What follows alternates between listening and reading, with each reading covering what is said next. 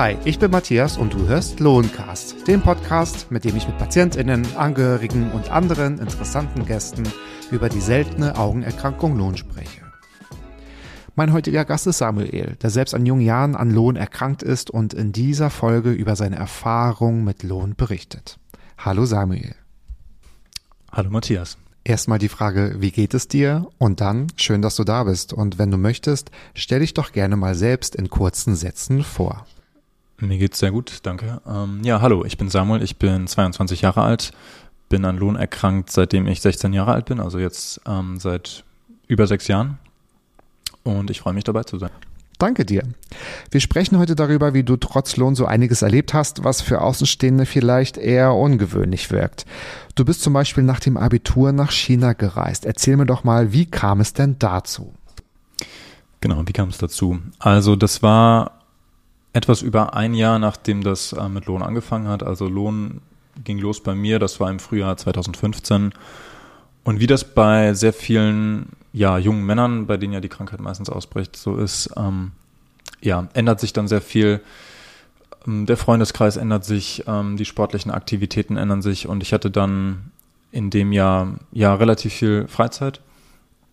Äh, mein Freundeskreis hat sich auch umstrukturiert und dann war ich irgendwann an dem Punkt, wo ich ähm, ja mir neue Herausforderungen setzen wollte und danach einer gesucht habe und dann ist, glaube ich, in einer recht, ja, waghalsigen Überlegung eines Nachmittags mal die Überlegung aufgekommen, ähm, ich kann einfach mal versuchen, Chinesisch zu lernen. Äh, mehr als schief gehen kann es nicht. Und ähm, das war quasi dann die erste Überlegung. Und dann ähm, nach anderthalb Jahren, nachdem ich gemerkt habe, okay, ich kann das lernen, habe ich mir gesagt, okay, dann kann ich es auch vielleicht versuchen, mal in China zu lernen auch richtig anzuwenden. Gab es denn vorher schon irgendwelche Bezugspunkte mit China oder war das einfach out of the box? Ich möchte Chi äh, Chinesisch lernen. Der erste Gedanke war echt out of the box. Ich wollte zu der Zeit schon noch eine, eine zweite Weltsprache lernen, also ich konnte schon ein bisschen Englisch und so. Aber ja, genau, ich glaube, das war einfach auch so die Zeit, wo man sich der, den 18 Jahren so ein bisschen annähert und mhm. sich fragt, was, was will ich vielleicht noch für Sprachen sprechen. Und da war dann noch ein Bezugspunkt da, aber ja. Ja, total spannend. Also es ist ja nicht nur eine andere Sprache, sondern auch eine ganz andere Kultur. Erzähl uns doch mal, wie war denn deine Ankunft dort? Wie kann man sich das vorstellen, so frisch nach dem Abitur? Also ich habe erstmal im Vorhinein, ich habe erstmal versucht, sehr viel zu planen und sehr viel zu organisieren, aber wie das dann so kommt, wurde mir dann eine Woche vor Ankunft mitgeteilt, dass meine Gastfamilie sich geändert hat. Und wir hatten eigentlich die Möglichkeit, ähm, bei der Sprachschule, wo ich dann war, mhm. zu sagen, ähm, ich hätte eine, gerne Gastfamilie, die halbwegs gut Englisch kann oder die sehr gut Englisch spricht. Und das hatte ich halt auch vorher gemacht, so ein bisschen als Backup, ne, falls ähm, das mit dem Chinesisch lernen vor Ort doch ein bisschen schwierig wird. Und genau, die sind dann aber kurzfristig abgesprungen und ich habe dann einen super Gastvater bekommen, der aber ungefähr fünf bis zehn Worte Englisch gesprochen hat. Ähm, das hat das Ganze dann erstmal ein bisschen tricky gemacht am Anfang, aber genau, was, was die Ankunft per se angeht, war das auch schon ganz interessant, weil ich bin mit Lufthansa hingeflogen nach Shanghai und dann haben die halt, ähm, wenn du mit quasi als Priority fliegst, mhm. kommunizieren die das auch zum Flughafen da drüben und ich weiß nicht, was die denen kommuniziert haben, aber als ich dann als letzter aus dem Flugzeug raus bin, stand er da mit einem Rollstuhl ähm, der Typ vom Flughafen in Shanghai. Und ich habe dann versucht, fünf Minuten lang dem zu erklären, dass ich keinen Rollstuhl brauche, dass ich nur ein Problem mit den Augen habe. Mhm. Ähm, und das war dann aber total süß, weil er mich so aus der Gangway rausgeführt hat, als würde er mich gleich auf die Tanzfläche führen. Und ähm, dann bin ich halt auch so von einer Station zur nächsten. Und da habe ich dann schon gemerkt, dass es gut wird, dass ich ein bisschen Chinesisch vorher geübt habe, weil da dann teilweise Leute waren, die echt kein Englisch gesprochen haben. Ja, das kann ich mir vorstellen. Bestimmt eine große Herausforderung. Du bist dann also bei deinem Gastvater untergekommen. Wie hat er so gelebt? Also wie war die erste Zeit für dich bei ihm? Ja, ich hatte am ersten Abend, als ich zu ihm ge ge gefahren bin, ich habe dann die erste Woche in einer WG gelebt noch, ähm, bin dann nach einer Woche zu ihm und dann hat eine Lehrerin mich ähm, zu ihm gebracht, so ein bisschen quasi ähm, um ihm noch zu erklären, was ich eben auch für Probleme habe. Und ähm, er war aber total nett und hat mich auch sofort erstmal über die Straße lang geführt und gezeigt, ähm, wo jetzt irgendwelcher Laden ist, äh, wo ich, wo es ein Supermarkt ist, ähm, genau, wo ich einkaufen kann und so. Und ähm, hat aber auch immer super gekocht und ähm, ja, wir sind eigentlich sehr schnell sehr gut zurechtgekommen und ich habe dadurch echt versucht, auch sehr schnell die Sprache zu lernen, was dann auch entsprechend gut geklappt hat, weil ich echt wusste, anders wird es nicht gehen. Genau, es bleibt einem ja nicht so viel anderes übrig, ne, als sich tatsächlich auf die Sprache einzulassen. Ja. Aber es war ja auch dein Ziel. Genau, genau. Und ja. das war auch mein Ziel. Und äh, das hat es, auch wenn es dann nicht geplant war, definitiv noch ähm, mehr gefordert und auch gefördert. Und ja, im Nachhinein war das, glaube ich, ein sehr glücklicher Zufall. Mhm. Das sind ja meistens die Situationen, wo man am meisten auch lernt oder wo man vielleicht sich am schnellsten auch ähm, ja auf andere einstellen muss. Nun hast du auch gesagt, er hat ganz gut gekocht, du bist zur Sprachschule gegangen, du hast wahrscheinlich auch noch ganz andere Kontakte auch geknüpft. Erzähl uns doch mal von dem Alltag in Shanghai, wenn man von dem Alltag sprechen kann. Also ähm, wie hast du dich dort etabliert? Und noch eine zusätzliche Frage, wusste dein Gastvater von deiner Lohnerkrankung? Genau, ich mache erstmal mit der ersten Frage, fange mhm. ich erstmal an. Also mein Alltag sah in der ersten Woche, in der ich in einer WG gelebt habe, so aus, dass ähm, ich mit einem Didi, das ist quasi das chinesische Uber, ähm, zur Schule gefahren bin. Okay. Ähm, genau, was teilweise ein bisschen ja schwierig war, weil du quasi auf der App auf dem Handy guckst, ähm, was hat mein äh, Didi für ein Kennzeichen und weißt dann, in welches Didi du einsteigen musst. Mhm. Das ging bei mir nicht. Ähm, ich konnte ja nicht irgendwie auf 10 Zentimeter dann auf das Kennzeichen rangehen, was dann meistens gut gegangen ist, aber durchaus mal dazu geführt hat, dass ich dann ähm, das falsche Auto erwischt habe, die dann einfach weggefahren sind. So. Naja, okay. Aber Stimmt, du kannst dich ja nicht auf die Straße stellen und jedes Auto anhalten und sagen, Moment mal, ich muss mal das Nummernschild überprüfen. Ja, genau. Und die sehen jetzt auch nicht besonders charakteristisch aus. Ähm, also die meisten sind einfach schwarz und so. Aha. Aber genau, ansonsten sah der Alltag echt meistens so aus, dass gerade in der, in der zweiten, dritten Woche dann wurde ich ähm, von besagter Lehrerin dann äh, mitgenommen zur Schule morgens, damit ich mir eben den Weg, wie ich zur Metro laufe und wie ich von der Metro zur Schule laufe und zurück ähm, mitgenommen und konnte mir dadurch das sehr gut einprägen und konnte es mir dann auch so merken, dass ich es dann äh, nach einer Woche ja, selbstständig geschafft habe. Und dann haben wir meistens mittags ähm, in einer Mall gegessen oder irgendwo in der Stadt äh, im Zentrum und dann bin ich nachmittags wieder nach Hause. Mhm. Also Schule ging so los um 10 Uhr. Mhm. Wir waren fertig um 3 Uhr nachmittags und dann haben wir relativ früh zu Abend gegessen, habe ich mit meinem Gastvater, ähm, der wirklich jeden Tag gekocht hat und auch echt gut gekocht hat. Das hat er zu der Zeit noch weiter gelernt. Also der hat wirklich eine, ähm, ähm, eine Qualifikation zu der Zeit noch gemacht. Wow. Ähm, und im Nachhinein muss ich sagen, ich glaube, ich habe mich noch nie so gesund und ähm, ja, so, so lecker ernährt. Also es war echt sehr gut. Und ähm, bin dann aber teilweise noch abends mit anderen Schülern und Studenten aus der Sprachschule dann abends nochmal weg gewesen. Also teilweise habe ich echt viermal am Tag was gegessen, was aber glaube ich auch, ja, was nicht zu viel war. Also bei den ganzen Einflüssen, die da auf einen eingeprasselt sind, war das, ja, ja. Ganz schön viel. Ja, man muss erstens viel verarbeiten und zweitens kommt, es kommt ja auch darauf an, was man denn isst tatsächlich auch, ne? Genau. Ja, genau. Wie sah denn der Alltag neben der Schule aus? Also du hast gerade schon gesagt, du triffst dich oder hast dich auch mit anderen SchülerInnen getroffen. Ähm, so, wie war so der Kontakt äh, zu den anderen? Das waren wahrscheinlich auch ähm, SchülerInnen aus der ganzen Welt, könnte ich mir vorstellen. Ja, das war super international. Also in manchen Wochen hatten wir gefühlt aus jedem europäischen Land jemanden in der Schule drin.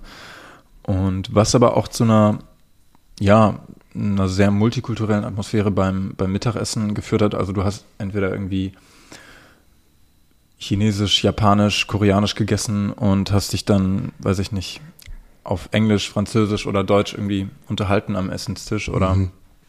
da wurden dann irgendwie auch drei, vier Sprachen gesprochen. Das war, das war eine sehr interessante Atmosphäre und dann sind wir dann abends noch irgendwie zum Karaoke gegangen oder sind shoppen gegangen oder ja, was man nicht da alles macht. Ähm, was man nicht alles macht als, als, als junger Mensch tatsächlich auch, genau. Ja.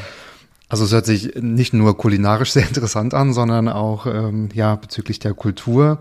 Jetzt kann ich mir aber vorstellen, dass es natürlich für deine Eltern auch eine Überraschung gewesen ist, einfach mal zu sagen, liebe Eltern, ich gehe nach dem Abitur nach China.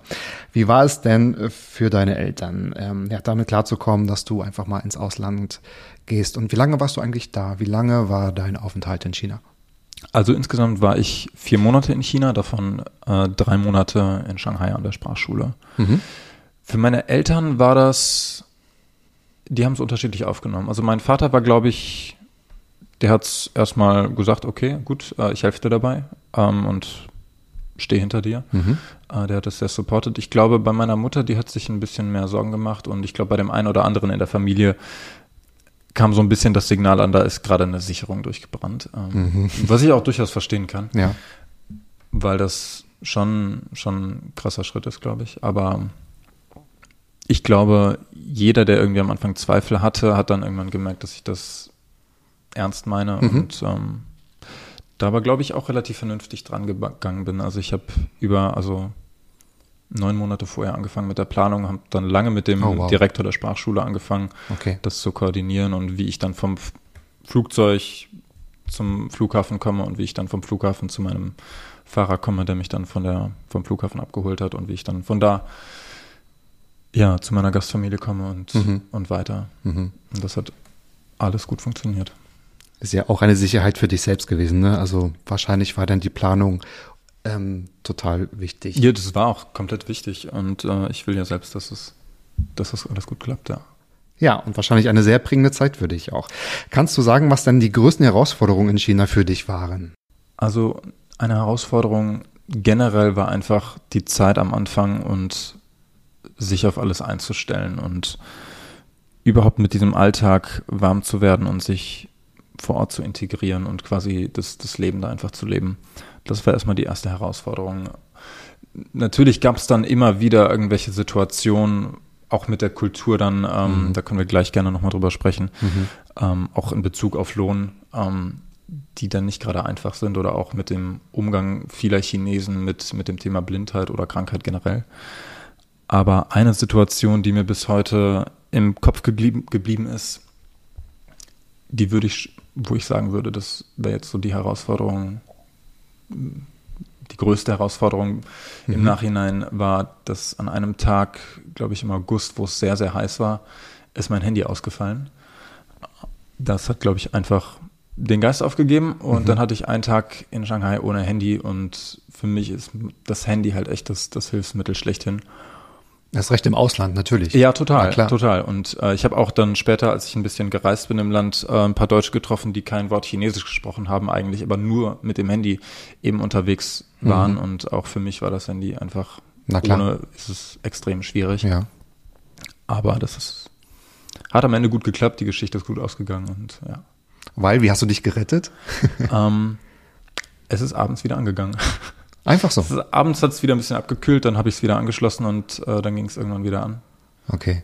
Das hatte, glaube ich, einfach. Ein War dann vielleicht doch nur eine Überhitzung? Musste einen Tag Okay. Ja. Auf jeden Fall eine große Herausforderung, das kann ich total gut verstehen. Was hatte ich denn so in China, jetzt mal, ja, abgesehen von der Kultur, auch äh, im, im Allgemeinen überrascht? Was hast du vielleicht vorher gar nicht so vermutet? Du hast dich ja gut vorbereitet, das war eine neunmonatige Planungszeit. Was hat dich denn noch überrascht? Was hast du so, so mitgenommen? Was hast du ja mitgebracht an Erkenntnissen aus China? Ich glaube, wenn man nach Shanghai, also gerade zu den östlichen Metropolen, also wie, wie Peking, Shanghai oder Shenzhen kommt, ist das Erste, was einen erstmal weghaut, dieser Gigantismus und quasi die Geschwindigkeit, mit dem da die Sachen hochgezogen werden. Mhm. Und ja, auch teilweise die Disziplin. Also da leben 25 Millionen Menschen, das sind, glaube ich, mehr als Niederlande und Dänemark zusammen haben. Und die gehen alle morgens zur Arbeit und die, natürlich während der Rush Hour äh, ist die Metro brechen voll. Mhm. Aber ja, das ist alles extrem gut durchstrukturiert und das, das beeindruckt einen schon, mit welchem, ähm, ja, was das für eine gewaltige Metropole einfach ist. Und ich glaube, da können wir uns teilweise schon auch die eine oder andere Scheibe von abschneiden.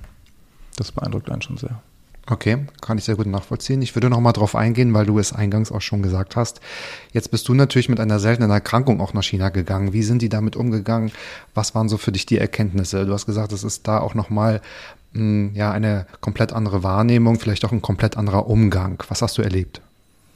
Ja, also erstmal in der Sprachschule und in diesem Umfeld der Sprachschule hat man das erstmal gar nicht so gemerkt. Ähm, die Lehrerinnen waren auch ein bisschen, also wir hatten, glaube ich, einen Lehrer, ansonsten waren es alles Lehrerinnen, waren durch dieses Umfeld der Sprachschule schon sehr westlich geprägt und äh, waren natürlich auch interessiert und ähm, ja, haben sich dann mit uns oder auch mir darüber unterhalten. Mhm. Ähm, deswegen war dieses Thema jetzt in diesem, ähm, in diesem sozialen Umfeld der Schule gar nicht so das Problemthema, sage ich mal so. Mhm. Ähm, das erste Mal, wo das wirklich aufgetaucht ist, ähm, war dann, als ich eine Freundin kennengelernt habe und ja, als wir dann darüber sprachen, ähm, wie das so bei ihrer Familie ankommen würde und genau, das war so das erste Mal, wo ich halt wirklich so mit dieser doch sehr konservativen und ja, für uns glaube glaub ich konservativeren Gesellschaft, als wir es oft denken würden, okay. ähm, in Kontakt okay. gekommen bin. Ja. Was glaubst du, was stand da mehr im Vordergrund oder hätte eine Hürde sein können? Eher die Sprachbarriere oder die Erkrankung? Kann man das so direkt sagen? Ich glaube, ganz oft ist es einfach die Erkrankung. Das, das liegt gar nicht mal an der Barriere, also an der Sprachbarriere. Mhm. Ähm, das ist, glaube ich, kein Problem, wenn man das problemlos kommunizieren kann, aber es ist einfach mhm. dieses, dieses Bild von, von Krankheit und Behinderung in der asiatischen Gesellschaft generell. Was würdest du denn anderen raten, die gerne auch allein ins Ausland gehen wollen? Du bist ja, kann man sagen, Experte. erstmal einfach das Ziel setzen und es machen. Ähm, das ist jetzt erstmal ein bisschen einfach gesagt, aber. Nee, das finde ich aber gut. Sich versuchen, ja. irgendwo einen Anhaltspunkt oder quasi einen Anker, versuchen einen Anker zu finden, der eben bei mir zum Beispiel die Sprachschule war ähm, das kann aber eben alles Mögliche sein. Also wenn ich jetzt irgendwie Work and Travel in Australien mache, habe ich ja auch eine Gastfamilie und dann habe ich jemanden, mit dem ich vor Ort kommunizieren kann, der weiß, wie es vor Ort aussieht und quasi der Experte vor Ort ist so. Und diese Person zu finden, das ist quasi erstmal die erste Herausforderung, wenn es daran geht. Und dann ist es, glaube ich, sehr wichtig, dass man einfach Leute hinter sich stehen hat, die das supporten und die einem den Rückenwind geben und dann mhm. am Ende auch einen darin bestätigen, dass das richtig ist, dass man den Mut hat, das auch zu tun und umzusetzen. Mhm. Das schließt ja, wie du sagst, auch eine komplette Planung mit ein. Ne? Also, dass man sich wirklich auch die Zeit nimmt, die Geduld auch wirklich mitbringt, um das ausreichend gut zu planen. Genau. Ja, vollkommen richtig. Aber du sagst, einfach machen, just do it. Die, die Erfahrungen zu machen, ich glaube, gerade in jungen Jahren und auch allein ins Ausland zu reisen, ist wahrscheinlich sehr prägend. Ja, total. Ich meine, Reisen bildet generell, egal wie alt man ist, aber gerade in den jungen Jahren lernt man nochmal extrem viel mehr dazu und hat man auch irgendwo die Zeit. Ich meine, wann hat man im Berufsleben irgendwann die Zeit, mal einfach ein halbes Jahr, ja, irgendwo hinzureisen ähm, und die Welt kennenzulernen? Und ich glaube, da sollte man mittlerweile einfach sagen, wir leben in, in Europa und da hat man die Möglichkeiten, sowas zu planen und auch die Zeit, das zu machen. Und das sollte man einfach nutzen. Ich denke auf jeden Fall. Das, also finde ich, ist eine schöne Einstellung, auch einfach diese Energie zu nutzen, um auch wirklich die Welt kennenzulernen und dann auch andere Kulturen kennenzulernen und offen zu bleiben. Tatsächlich. Genau. Gibt es denn noch weitere Pläne? Planst du vielleicht noch mal ein weiteres Land zu besuchen für einen längeren Zeitraum? Ich habe gerade noch nichts konkret im Kopf. Ähm, vielleicht werde ich im Master, also ich äh, studiere Wirtschaftswissenschaften in Bochum. Vielleicht werde ich im Master nochmal ein Auslandssemester machen, aber wo das dann, wo ich das machen werde, weiß ich noch nicht. Vielleicht werde ich auch nochmal nach China gehen. Da gibt es interessante Partnerprogramme, die wir mit Universitäten da haben. Mhm. Aber da steht noch nichts fest. Wenn du dich entschieden hast, lass uns bitte unbedingt hinterher nochmal darüber sprechen das und äh, darüber berichten. Das ist natürlich ähm, ja Wert für Folge drei, vier und fünf wahrscheinlich auch. Jetzt würde ich gerne wissen, welches Ventil nutzt du denn überhaupt, um deine Energie in etwas Positives umzusetzen? Weil wir haben gehört, die ganzen Herausforderungen, ähm, vor denen du standest, auch gerade im Ausland, das benötigt natürlich auch eine ganz andere Aufmerksamkeit an Energie. Und ähm, du hast auch gesagt, dass du nie die Mut verlierst. Von daher, was kannst du uns da mitteilen? Also gerade im ersten Jahr, nachdem das mit der mit Lohn kam. Wie gesagt, es stellt sich ganz viel um. Das kennt jeder, der es hat oder auch die, die Leute kennen, äh, die an Lohn erkrankt sind. Und da war bei mir einfach extrem viel Energie da, wie du schon sagst. Und bei mir war dieses erste Ventil, was ich wirklich jeden Tag genutzt habe, das Klavier. Ich habe mit sechs Jahren das erste Mal angefangen, Klavier zu spielen, hatte dann mhm. auch Unterricht, äh, bis ich 14 war, habe dann aufgehört, weil ich einfach in so einer, ja, rebellischen Teenie-Phase war, wo ich dann einfach mal E-Gitarre spielen wollte, habe dann aber eben, als das mit Lohn wieder kam, also als das mit Lohn kam, wieder angefangen mit dem Klavierspielen, weil das irgendwie, ja, es hat einfach besser gepasst und auch besser zu meiner Stimmung in der Zeit gepasst, fand ich. Mhm. Und das hat dann erstaunlich gut geklappt und dann hatte ich wirklich Nachmittage, an denen ich viel Zeit hatte und saß dann echt teilweise fünf Stunden oder so am Klavier und wow. habe sehr, sehr viel gespielt und ja, das war ein sehr gutes Ventil, weil natürlich erstmal das, das Klavier per se viel, viel Spielraum für verschiedenste Temperamente anbietet. So, wenn ich jetzt ein Schlagzeug habe, ähm, ist es wesentlich schwieriger da zum Beispiel, aber das hat erstmal sehr gut funktioniert und ähm, ja, da spiele ich bis jetzt und äh, es macht mir nach wie vor großen Spaß. Mhm. Also kann man sagen, du bist Musiker geworden quasi? Ja, doch, ja. Das würde ich schon so sagen, ja. Ja. Denn ich habe auch gehört, es gibt eine eigene Spotify-Playlist von dir. Vielleicht packen wir die einfach mal in die Show Notes natürlich auch, genau. Ja, ja können wir machen. Mich würde dennoch interessieren, wie, wie kann man sich das Gefühl am Klavier vorstellen? Also geht es darum, um einfach ähm, sich zu betätigen, um einfach musikalisch zu bleiben, um sich vielleicht auch abzulenken und erst recht, also wenn man ja ähm, fast jeden Tag für eine längere Zeit am Klavier sitzt, da bleibt natürlich auch viel Energie dort. Ähm, was war so, hattest du da schon ein, ein, ein Ziel, was wolltest du erreichen oder wie hast du das genutzt? Ich habe mir immer neue Ziele gesetzt, also ich weiß noch, eines der ersten schwierigeren Stücke, an die ich mich rangesetzt habe, war der Zug der Zwerge von Edward Krieg. Und das wurde dann immer, ich habe halt immer angefangen, mehr zu üben und mir höhere Ziele zu stecken und mhm. äh, schwierigere Stücke zu spielen. Irgendwann Hummelflug oder La Campanella von Paganini, ähm, was dann ähm, arrangiert wurde von Franz Liszt. Mhm. Und ja, da war ich wirklich irgendwann an dem Punkt, wo ich echt gesagt habe, okay, ich habe jetzt echt ein technisches Niveau erreicht, womit ich echt zufrieden bin. Und ähm, irgendwann habe ich dann angefangen, ähm, mich mehr auf eigene Sachen zu konzentrieren, weil durch die ganze Zeit, die man mit dem Instrument verbringt, das ist ja wirklich eine Nähe, wenn man mal die ganzen Stunden zusammenrechnet. Mhm. Ja. Ähm, Eben. Ist das genau. fast schon eine innige Freundschaft, die sich da entwickelt und daraus sind viele, viele Sachen entstanden, die ich jetzt, ähm, wo ich jetzt dabei bin, die zu veröffentlichen, auch auf Spotify. Ja. Da sind schon ein paar erschienen. Da kommen aber noch viel mehr und ja, mhm. genau. Auch eigene Sachen? Sind da eigene Sachen dabei? Ja, genau, genau. Gerade eigene Sachen. Was ist denn aus der E-Gitarre geworden, wenn wir mal gerade bei der Leidenschaft zur Musik bleiben? Die ist noch da. Ähm, die müsste mal wieder gestimmt werden. okay. Ja, in letzter Zeit liegt einfach äh, der Fokus auf dem Klavier. Und, ja, ja, was ja total toll ist. Ja, finde ich, finde ich sehr gut. Musik auf der einen Seite, auf der anderen Seite weiß ich auch, dass du Sport machst. Erzähl uns doch mal darüber, ja, ähm, welche Rolle spielt Sport denn als Ventil für dich? Sport spielt mittlerweile auch eine wesentlich größere Rolle. Ich glaube, am Anfang war halt oft das Problem, dass man gar nicht mal weiß, welche Möglichkeiten man hat, jetzt in, in welchem Kontext auch immer. Mhm, mh. Und ich war, wie viele andere auch, irgendwie mal einmal im Jahr oder so mal Skifahren, ob jetzt in der Halle oder sonst wo. Mhm. Und habe es dann irgendwann, nachdem Lohn ausgebrochen ist, bei mir auch mal nochmal versucht. Mhm. Aber einfach mit der Familie.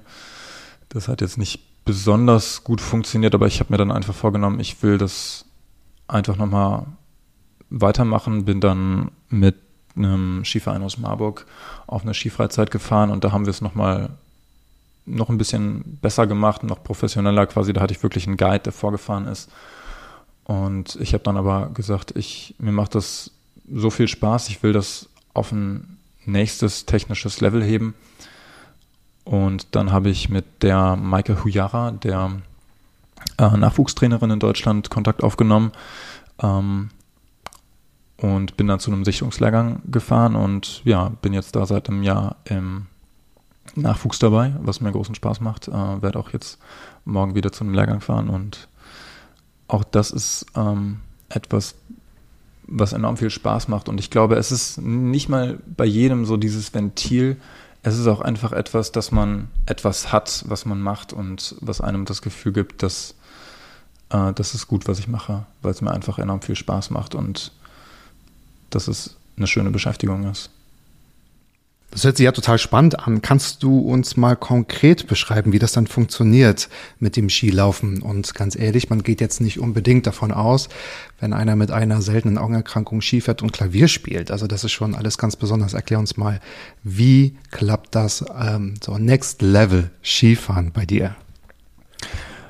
Also das Skifahren funktioniert so. Du hast als Blinder, das kommt darauf an, wie viel du siehst, wenn du noch einen kleinen Seerest hast, hast du einen Guide, der vorfährt.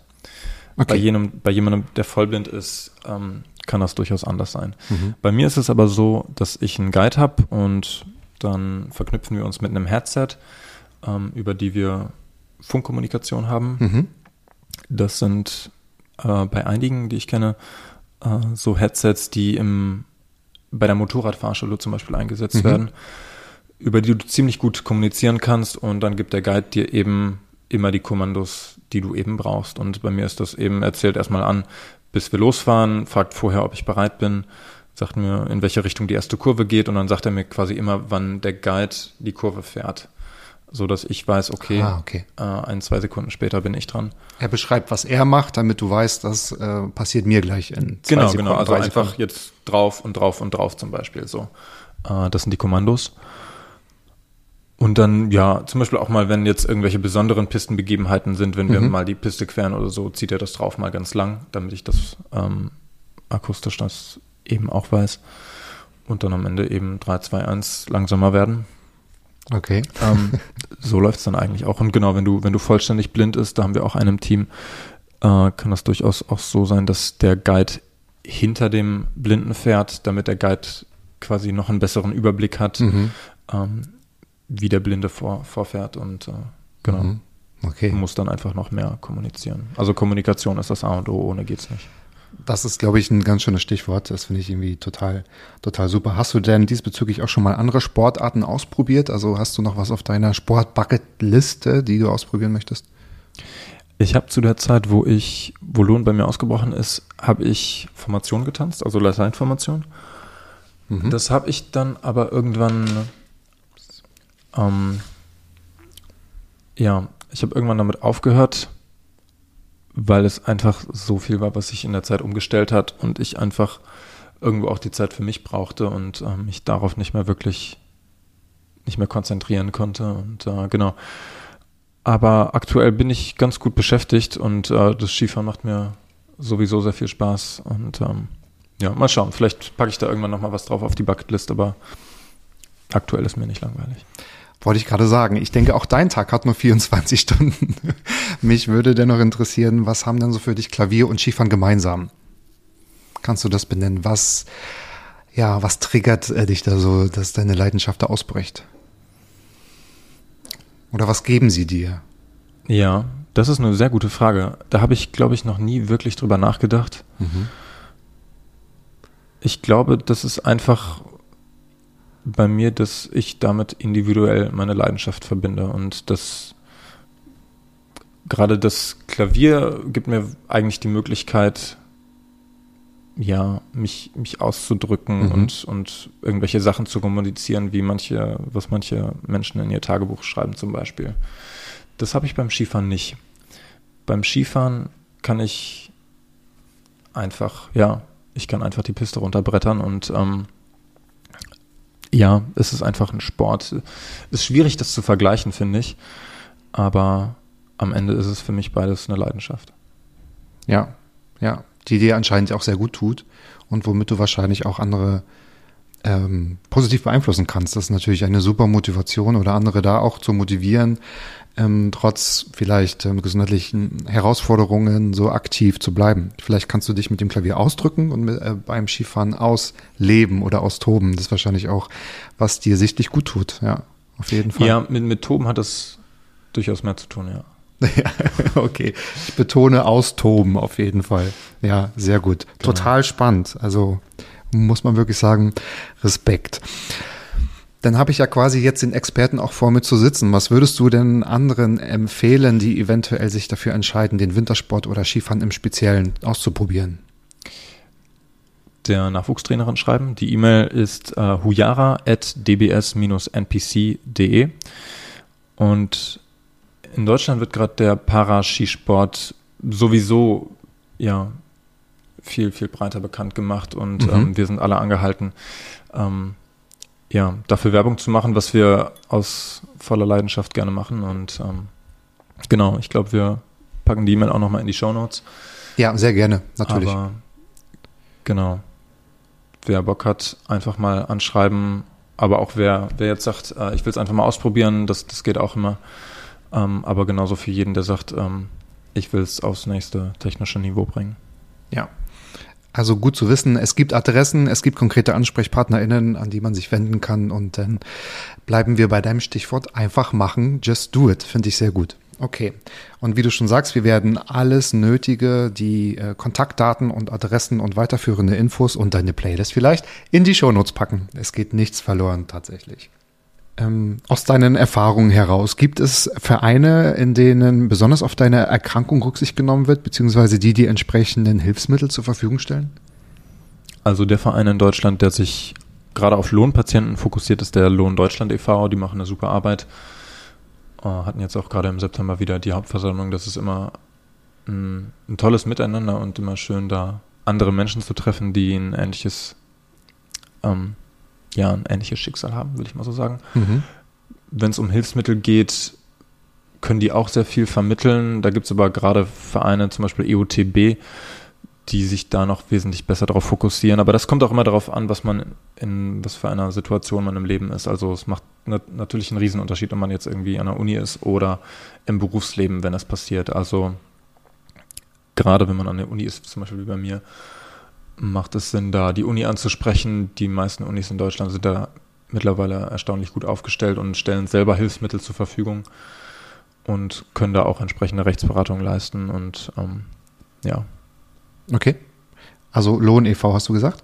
Lohn Deutschland e.V. in Deutschland. Lohn Deutschland e.V. Genau. Hat dir da sehr geholfen. Okay.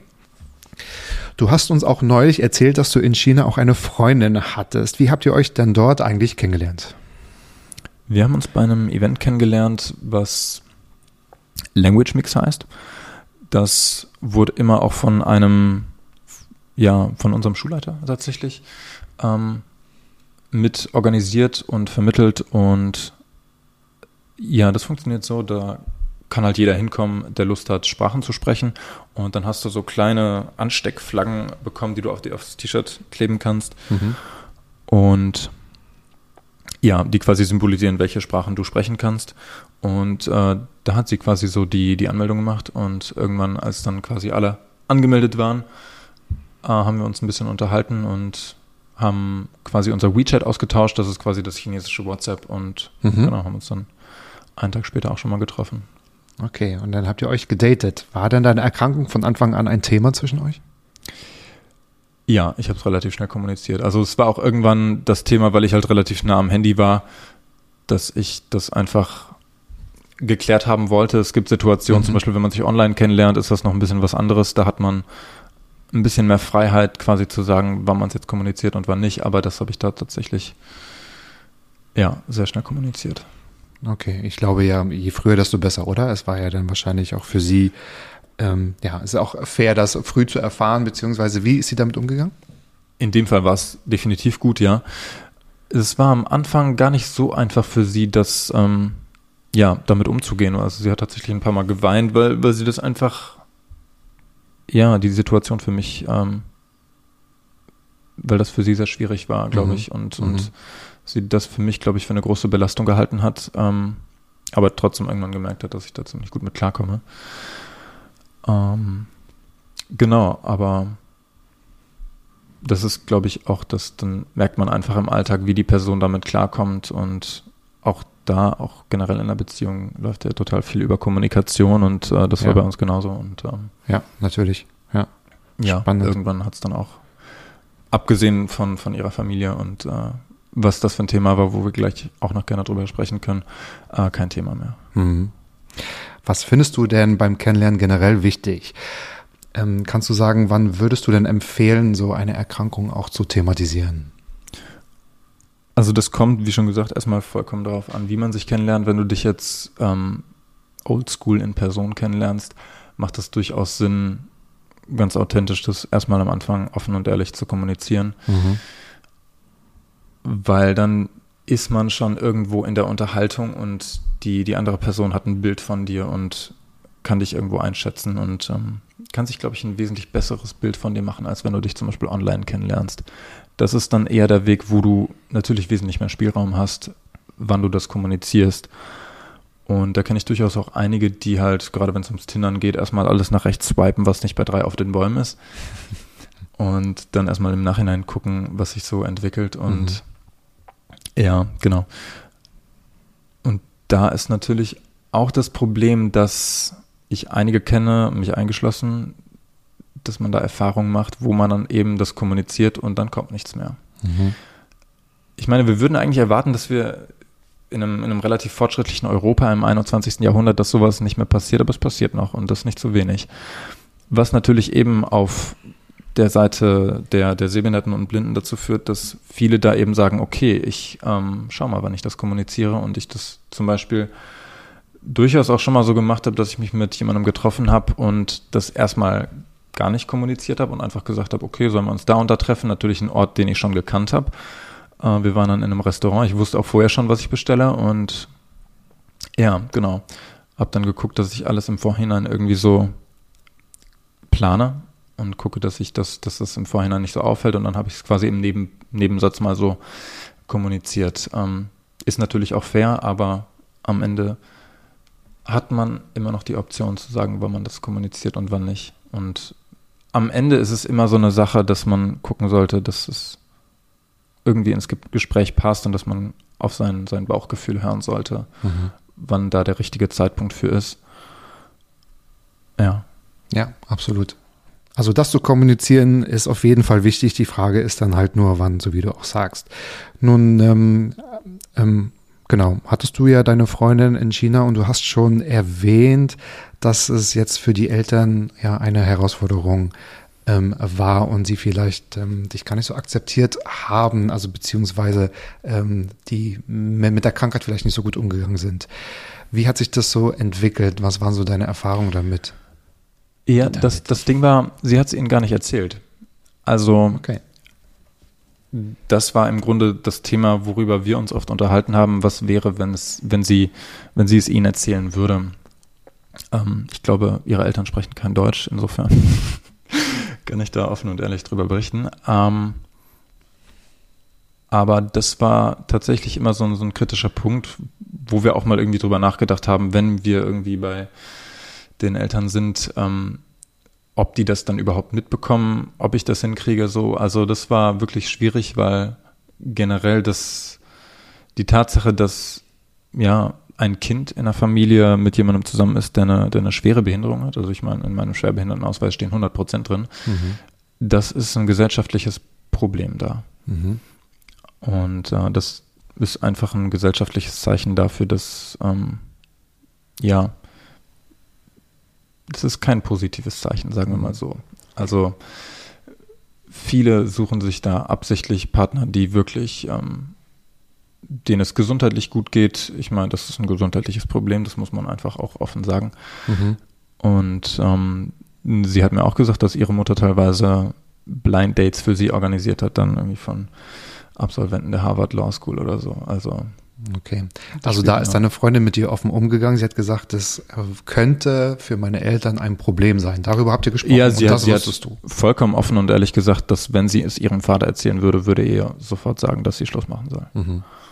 Ja, was erstmal ein Ding ist, aber das ist einfach eine andere Kultur. Ja. Ist es denn noch dazu gekommen? Also hat sie Ihnen es irgendwann Ich glaube, sie hat es ihnen bis heute nicht erzählt. Okay. Ja, also da Wow. merkt man auch, dass die, dass die Kommunikation zwischen Kindern und Eltern da eine ganz andere ist als hier. Mhm. Also, Mhm. dass, dass da Kinder den Eltern, sag ich mal, mehr als nur irgendwie schlechte Schulnoten oder so irgendwas verheimlichen, das ist da an der Tagesordnung. Und das passiert sehr häufig. Du hast die Eltern aber kennengelernt. Ich habe einmal mit dem Vater, also die, die Eltern ähm, haben in Singapur gelebt. Ähm, wir waren ja in der Zeit in Shanghai, aber haben dann zum Beispiel Videocalls gemacht. Okay. Und das war relativ früh am Anfang, als wir uns Mhm. kennengelernt haben. Und Mhm. waren wir bei ihr in der WG und ihr Vater hat angerufen und quasi so einen Videochat gemacht. Mhm. Und da hat sie ihm aber noch nicht gesagt, dass sie jemanden hat, mit dem sie sich trifft. Und deswegen habe ich mich ganz schnell im Wandschrank versteckt. das ist wirklich eine Erfahrung, die ich bis heute nicht vergessen werde, ähm, weil sie das ihrem Vater halt noch verheimlichen wollte. Und ähm, bin dann quasi über den gesamten Anruf dann ähm, im Schrank geblieben. Trotz Videocall musstest Ja. du in den Wandschrank. Okay. Ja, ja, ja. Also ich glaube, äh, er wollte das halt auch so, dass er sieht, was da in ihrem Zimmer ist und ob da überhaupt noch jemand ist. Ah, okay. Aber irgendwann hat sie mich dann vorgestellt und äh, ja. Genau, irgendwann ging die Schranktür auch auf und du kamst quasi raus. Sehr das war ein anderes Mal. Aber ja, Ja, ja. So viele spannende Geschichten, so viele spannende Geschichten, die du auch ähm, zu erzählen hast. Also wir waren mit dir in China, wir haben äh, ganz viel über das Klavierspielen, also über die Musik gesprochen und auch erfahren und wie es ist, mit einem Guide Ski zu fahren und das nicht unbedingt als Anfänger, sondern auch wirklich ähm, ja auf einem ganz anderen äh, Level. Gibt es denn noch etwas, was du anderen Betroffenen noch mit auf den Weg geben möchtest? ich glaube, das Wichtigste ist, sich Ziele zu setzen und ja, durchaus den Mut zu haben, diese auch zu verfolgen und das Selbstbewusstsein zu haben, dass man das kann. Und sich dann auch ruhig immer neue Ziele zu setzen.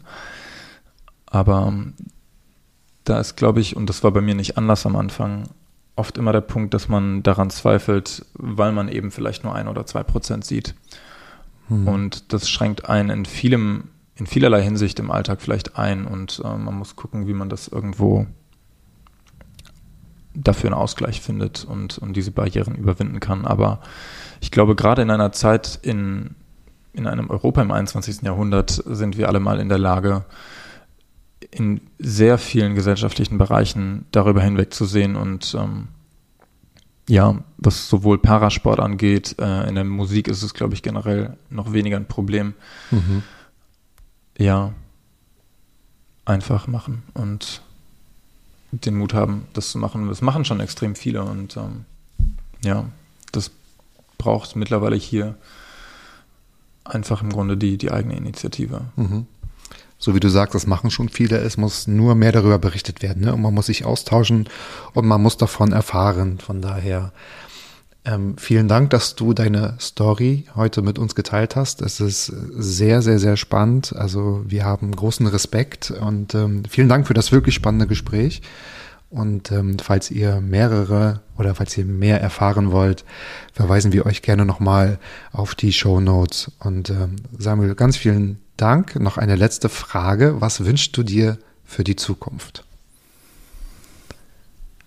Ich wünsche mir, dass es gerade in dem Bereich, in dem wir uns eben bewegen, gerade ähm, alles, was mit, mit Behinderung zu tun hat, dass es da weitergeht, so wie bisher. Und ja, dass wir den Alltag immer besser bewältigen können ähm, als vielleicht bisher. Ich habe jetzt zum Beispiel vor kurzem mein Handy auf iOS 15 abgedatet und da gesehen, dass das Apple mal eben eine vollumfassende OCR-Funktion in die Kamera mit eingebaut hat. Das heißt, ich kann jetzt irgendwie, wenn jemand eine Handynummer aufs Handy schreibt oder eine Handynummer aufs Papier schreibt, so rum, und das mit dem Handy abfotografiere, kann ich diese Handynummer sofort anrufen. Und Mhm. dasselbe mit, mit Texten, die kann ich mir übers Handy vorlesen lassen oder in, direkt in eine E-Mail umtippen. Und da merkt man, dass, dass das nicht nur irgendwie ein Thema in der Politik ist, sondern auch in der Wirtschaft, was mich natürlich auch in meinem Studium interessiert. Aber ja, dass das ein vollumfassendes Thema ist und was ständig immer weiterentwickelt wird. Und ja, woran ich oft denken muss, ist eigentlich, dass wir heutzutage in so einer einzigartigen Situation sind in der Geschichte, dass wir überhaupt in der Lage sind, Sport zu machen, dass wir als Blinde überhaupt in der Lage sind, Musikinstrumente zu lernen oder mhm. sonst irgendwie zur Schule zu gehen. Das, das wäre vor 100 Jahren oder auch gerade vor 50 Jahren ein erhebliches Problem gewesen. Ich meine, gerade Marburg vor 100 Jahren wurde, glaube ich, im Ersten Weltkrieg gegründet. Ähm, selbst da war Deutschland noch, noch irgendwo die, die Speerspitze dieser Entwicklung, aber ähm, seitdem es Smartphones gibt, seitdem es Screenreaders gibt, ähm, haben wir so einen Vorteil gegenüber den Blinden in der Geschichte. Ähm, das, ist, das ist schon unglaublich und ich glaube, diese Möglichkeiten sollten wir einfach nutzen. Mhm. Also es war 2007, wo Apple das erste iPhone auf den Markt gebracht hat und die haben in ihren Unternehmensstandards, ich mache jetzt keine explizite Werbung für die, die, die bezahlen mich nicht oder so. Ich bin einfach überzeugt davon, dass die da extrem gute Arbeit machen. Und die haben auch Accessibility explizit in ihren Unternehmensstandards drinstehen. Und das sind jetzt 14 Jahre. Und wenn ich mir vorstelle, was dann in den nächsten 14, 20, 30 Jahren möglich ist, bin ich eigentlich vollkommen optimistisch, dass es immer besser wird. Und dieser Optimismus zieht sich so durch. Vielen Dank, Samuel, für deine ganzen Geschichten und für das offene Gespräch. Sehr gerne, es hat mich sehr gefreut, dabei zu sein. Gerne wieder. Gerne wieder. Und da nehmen wir dich beim Wort, lieber Samuel. Und das war's für diesen Monat mit Lohncast. Ich hoffe, es hat euch gefallen. Macht's gut und bis zum nächsten Mal, wenn es wieder heißt, das Auge hört mit.